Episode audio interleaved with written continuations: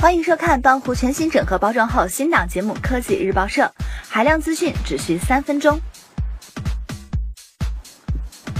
得益于 Galaxy S7 和 Galaxy S7 Edge 的优秀表现，三星将迎来连续第三个季度的利润增长。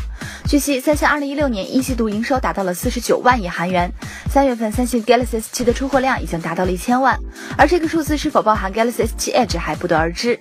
只能说，三星这次创新真的是做足功课了。搭载了徕卡的成像技术，华为 P9 旗舰智能手机受到业界关注。国行版华为 P9 三 G RAM 加三十二 G ROM 版售价三千一百八十八元，最高配置版售价四千三百八十八元。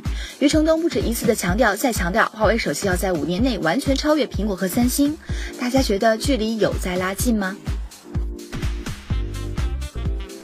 谷歌近期在中国举办了创业活动，此举被认为是进一步向中国示好，并为中国版谷歌 Play 商店的推出做出准备。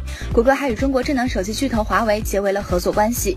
华为目前正在生产谷歌的 Nexus 手机，看来谷歌正在一步一个脚印回归中国市场啦。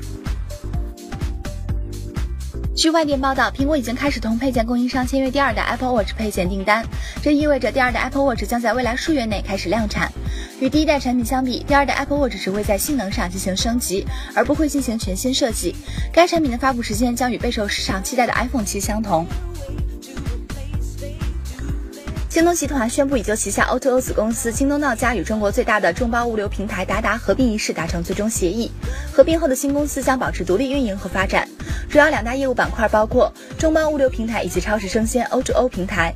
此前，美团、大众是达达最大的竞争对手，现在联手京东、打场，又是烧钱的 O2O 大战了。不过，实惠的还是我们呀。Xperia X X A 以及蓝牙耳机 Xperia Air 很快就要开始预售，首批预定的用户将会有独家礼品赠送。宣传视频中大力介绍了 Xperia X 独家配备的 Predictive Hairbreadth 对焦技术，这项技术可以让相机智能追踪画面范围内的事物，并预测运动轨迹。此外，还将拥有世界上反应最快的相机，从按下快捷键到拍摄完毕仅需零点六秒。愤怒的小鸟大电影确定在国内的上映时间。